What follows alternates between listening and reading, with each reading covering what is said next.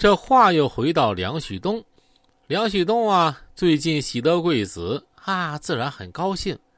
这天啊，一家知名电台的当家一姐到这录节目，下榻了酒店，就是香格里拉。梁旭东见到自己梦中情人那自然情难自禁。他让杜老三带人把周围都封锁了，自己一个人啊，到了这个一姐的房间。你想干什么？赶紧出去！这一姐看见有个陌生男人进来，就说：“梁旭东关上门，然后说呀，我走不走并不重要，你瞅瞅外面，你觉得你还能出得去吗？啊，你，还有你的剧组，可都别想好喽。”这个一姐走向门前，顺着门镜往外一瞅，就见门口几个穿西装的人腰里都别着枪。这自己要是不答应，那后果真是不敢想象啊！没办法，最后啊，只好陪了梁旭东一宿。还有一天，梁旭东去体训队办事儿，他看到一个练花样滑冰的小姑娘。这小姑娘啊，叫小薇啊，长得漂亮，身材也好，他一眼就相中了。然后天天开着奔驰去找她，这个小女孩怎么能抵得住这样的糖衣炮弹啊？很快就和梁旭东混在一块儿了。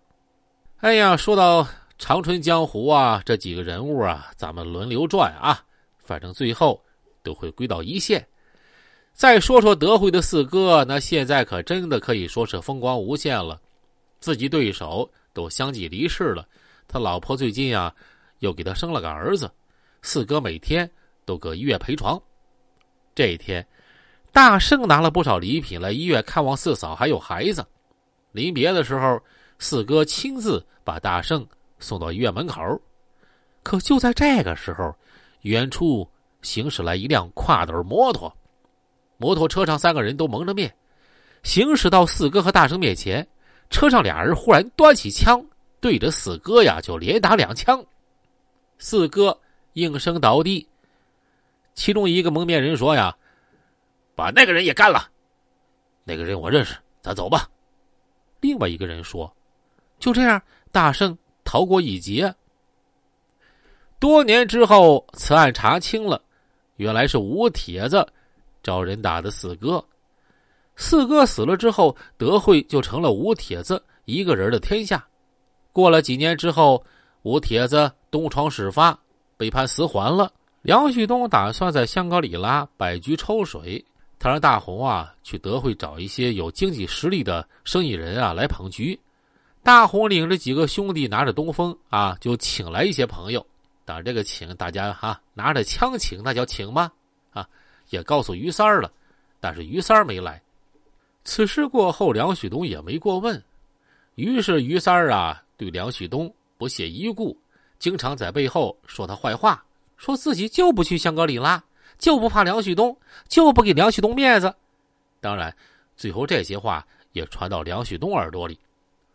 梁旭东有个好朋友过生日，这个好朋友啊，在社会和江湖上也有一定的地位。生日当天，各行各业有头有脸的都去了很多人。这天，于三儿也去了。于三儿一去，梁旭东和身边兄弟也看见他了。梁旭东就轻轻使了个眼色，他的这些手下呀，就直奔于三儿去了。梁旭东一摆手，杜老三和扎强等人把于三儿就拽到门外。于三儿一看，顿时傻眼了，连忙说：“呀，我我我也没惹你们，你们干哈呢？你不是成天在外面说我们东哥啥都不是吗？怎么着，现在又不承认了？”哎呀，这这都是误会，我哪？于三话没说完，杜老三掏出东风，照着他俩腿啊就打了两枪。梁旭东等人随即就离开了寿宴现场。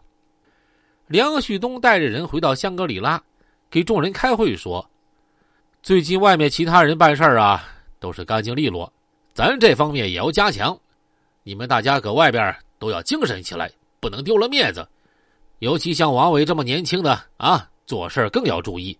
为了个娘们儿还往自己身上插刀啊！你说你是不是虎啊？你以后啊，别叫王伟了，叫大虎吧。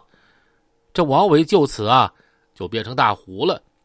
杜老三最近心情不太好，原因是最近圣罗兰的生意不太好，这儿的漂亮小妹呀很少，所以就引不来客人。